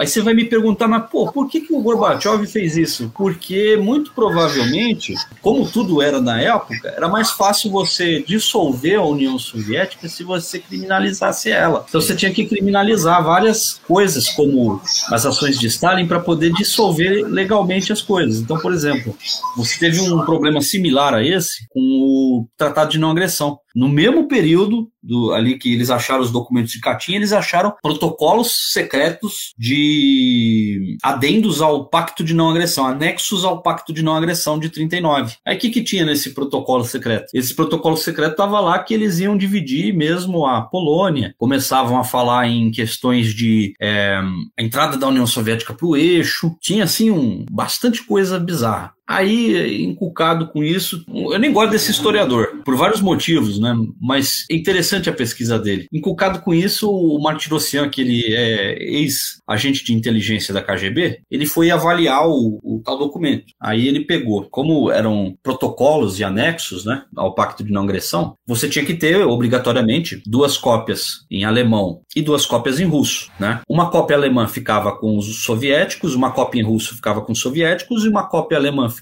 e uma cópia russa ficava com os alemães, né? Quando ele bateu o olho na, na cópia russa, nas duas cópias russas, a cópia que foi para a Alemanha e a cópia que ficou, ele viu que tinha uma série de pronomes em feminino num e, e, e masculino no outro. E aí ele também já achou estranho porque ele achou o arquivo não no, no, no, no total de arquivos ligados à política externa, onde ele deveria estar arquivado. Ele estava arquivado numa outra seção que não tinha absolutamente nada a ver os protocolos ligados a esse pacto. Então ficou muito estranho. Mas o que que, por que, que criminalizar o pacto de não agressão era importante? Aí vem a pergunta. Porque esse é, tratado deu a Ucrânia Ocidental para os soviéticos e a Lituânia, a Estônia e a Letônia. Então elas passaram a integrar o chamado Tratado da União das Repúblicas Socialistas Soviéticas. Se você criminaliza esse tratado e ele passa a ser ilegal, aqueles países estão livres para as multinacionais virem e privatizarem tudo. Então é o pano de fundo da porra toda, desculpa a expressão grossa, era essa. Fica à vontade. É, a expressão é, era basicamente o pano de fundo era esse. Era você, no caso, dissolver a, o país. Não é diferente do que é feito com a Petrobras, que a Lava Jato fez aqui não é diferente. O plano de fundo da coisa é o mesmo. E os americanos também, isso que é engraçado, no final do livro dele ele fala, os americanos não tem nada contra nós. É, não é pessoal, é, são negócios. São apenas negócios. são assim, negócios. Não é pessoal, eles não, não têm assim, um problema pessoal com, conosco. Os poloneses também não. Quando eles inventam essas questões todas, o que está no pano de fundo da Polônia tem a ver com manter a Polônia na União Europeia. Então você precisa ignorar fontes históricas valiosas também para o massacre de Katyn. Por exemplo, a questão da, das balas que foram encontradas lá junto com os prisioneiros mortos. Eram balas de fuzil Mauser. A maneira como eles estavam mortos era a maneira também como os nazistas matavam. Os corpos estavam empilhados. Os nazistas costumavam empilhar corpos e eu não lembro agora o motivo, mas era tradicional deles. E não tem nenhum vestígio arqueológico na região que comprove que foi bala soviética ou registro soviético. Mas tem um monte de, de resquício arqueológico que comprova que alemães estiveram ali. E tem um detalhe fundamental: o pessoal moraliza demais é, esses prisioneiros. Esses caras eram ex-nazistas. E eles foram mortos pelos nazistas por isso. Isso é importante falar. Isso é importante falar. Os nazistas queriam que eles fossem eliminados porque eles já estavam sob o poder dos soviéticos e tinha provavelmente segredos ali que eles não queriam que os soviéticos soubessem. Foram lá e fuzilaram eles. E o Goebbels, é, é engraçado que o Goebbels foi até lá ele viu o negócio de perto, né, os corpos, tudo, e ele escreveu no diário dele, gente, agora que tá todo mundo sabendo que tinha fuzil, fuzil alemão lá, balas de, nossa, não vai dar mais para sustentar a história de que foram os soviéticos que cometeram o crime. Ele falou isso no diário dele. Tá falado lá, abertamente. E ainda para piorar, teve a, a, comissão de Burdenko, que foi fazer lá uma entrevista com os poloneses e, e percebeu abertamente que nenhum dos poloneses entrevistados viu sequer sombra de soviéticos nas florestas de Smolensk. Então você soma tudo isso, o que, que você vai dizer? Você vai dizer que foram os soviéticos que fizeram isso? Você vai fazer isso, no caso, para manter a Polônia com ódio da União Soviética. Mas até um tempo atrás, tem um canal no YouTube, depois eu, eu procuro e, e, e linko aqui para vocês divulgarem, é, uma, uma brasileira está morando, uma liberal, né? Brasileira liberal, está lá estudando, fazendo mestrado na Polônia, aquela coisa. E aí, aquela, acho que é Nilce Leon, que tem um canal famoso, onde eles até rebateram o Nando Moura, né, sobre totalitarismo. E a Nilce falou que, não, que tem horror à Polônia porque lá só tem nazista. Aí ela resolveu, essa brasileira, resolveu entrevistar a professora dela. E de quem que ela falou bem, a professora? Do Stalin. Professora polonesa. Detalhe, lá, lá tem lei anticomunista, mas mesmo assim ela falou: Stalin foi um agente da liberdade no meu país. Apesar de, de tudo que foi feito de ruim aqui pelos comunistas, eu posso dizer que ele foi um promotor da liberdade. A menina até ficou com raiva, assim, você percebe a entrevistadora, a menina brasileira, dona do canal aqui, ela fica com raiva né, da, dessa resposta. Ela, ela, não, ela não acredita nisso. E aí ela fala: o nazismo é de direita, não tem jeito, não tem como a gente ir para além disso. E, de fato, por pior que fosse, por pior que algumas ações ruins acontecessem entre o Exército Vermelho e o povo polonês, o, os dirigentes soviéticos, os líderes como Stalin, eram bem intencionados. Então, o que, que acontece? Você precisa manter a Polônia ali no, no, no cercado da União Europeia. A mesma coisa com a Ucrânia. Sim, então, o Holodomor tem essa função e o massacre de Katyn tem essa outra. Enquanto é. que o, os tais protocolos adicionais do Pacto de Não Agressão querem deixar ali os países bálticos também mais sob influência da Europa e dos Estados Unidos. Então, é, é, é, isso. O pano de fundo é todo esse. Eles não têm nada contra russo, não. Impressionante como essas, como essas mentiras ressoam até hoje, né, cara? Ressoam e vão continuar depois, ainda por um sim, tempo. Depois de décadas e décadas, né? Continuam ressoando com muita força. Mas, mas eu acho que na academia, não na brasileira, né? na brasileira vai demorar mais um pouco, mas no exterior, com o tempo, ela vai começar a sumir. Só não vai ser divulgada. Porque a, a tal escola antitotalitária, que é é uma escola que é chamada de revisionista, que é uma escola que prega a revisão da historiografia soviética após a abertura né, dos arquivos. Essa escola ela está ganhando muitos adeptos muito rápido no mundo todo. Então a tendência é que ela, ela domine esse debate cada vez mais. Ainda que ela não seja uma escola marxista, ela, ela tem posições muito honestas. Né? Sim, sim. É. É, fiquemos no aguardo. Olha é. só, o Nilvola desapareceu. Ô, Bira, tu tem mais alguma pergunta aí para fazer pro, pro Cláudio? Não, não, ele respondeu bem a minha, a minha questão, né, da, sobre essa propaganda anti-stalinista ser uma obra dos trotskistas né, no campo da esquerda. E ele explicou super bem, porque ele foi dando todo o, toda a contextualização histórica. Achei muito boa. Maravilha. Ô, Klaus, então pra gente se encaminhar já aqui pro final, pro encerramento, só queria que você falasse rapidamente aí sobre a Edições Ciências Revolucionárias. Vocês acabaram aí de, de promover uma campanha exitosa em torno da publicação do Fraude, Fascismo e Fome. E você já declarou aqui né, no nosso episódio de hoje que o próximo livro a ser publicado e que vai também contar com uma, uma campanha no Catarse é o Khrushchev Mentiu. Então eu queria que você falasse um pouco sobre isso para a gente já ir caminhando é, aqui para o encerramento. As Ciências Revolucionárias, ela teve uma campanha exitosa, provavelmente todo mundo já deve ter acompanhado. A primeira foi a do Stalin, né? A própria campanha do Stalin. Agora nós fizemos da fraude, fome e fascismo, ela ainda está em vigor, né? Ainda faltam 25 dias para acabar. A gente já chegou, acho que em próximo dos 110% né, de, de meta. Agora a meta é tentar chegar nos 200. Né? Inclusive, eu produzi um vídeo, até comemorativo, já que chegamos em 100. Eu fiz um vídeo sobre o Lodomor, que eu vou colocar nos canais do YouTube, eu vou colocar para circular é, em breve. Maravilha. Provavelmente, provavelmente, assim que eu terminar de editar, que eu sou novato ainda nesse ramo de edição de vídeo. Então. O audiovisual, eu, novato no audiovisual. É, no, novato plenamente. Então, eu tô apanhando muito do programa, mas eu vou chegar lá, vou fazer algo bonitinho. Show de bola. E vou dividir o vídeo em algumas partes e vou botar para circular. Nosso intuito com isso é desmistificar essa ideia de que os soviéticos foram responsáveis por uma fome de maneira dolosa, de maneira genocida. Até porque é, esse é um argumento lógico muito básico. Se eles tiveram um potencial de fogo para matar os nazistas, por que, que eles iam escolher a fome com os ucranianos? Né? Era mais fácil, se, já que você quer fazer o genocídio, você mata o povo ucraniano com um AK-47. Com certeza. Você invade lá, cerca e acabou. Não tem. Quem quer fazer genocídio faz, não fica falando. Então é isso. É... E a outra campanha que nós vamos fazer assim que cessar essa do Total é a do Khrushchev mentiu. Provavelmente será Khrushchev mentiu e outros escritos, que terá alguma coisa do próprio Furo em anexo. A tradução é sua?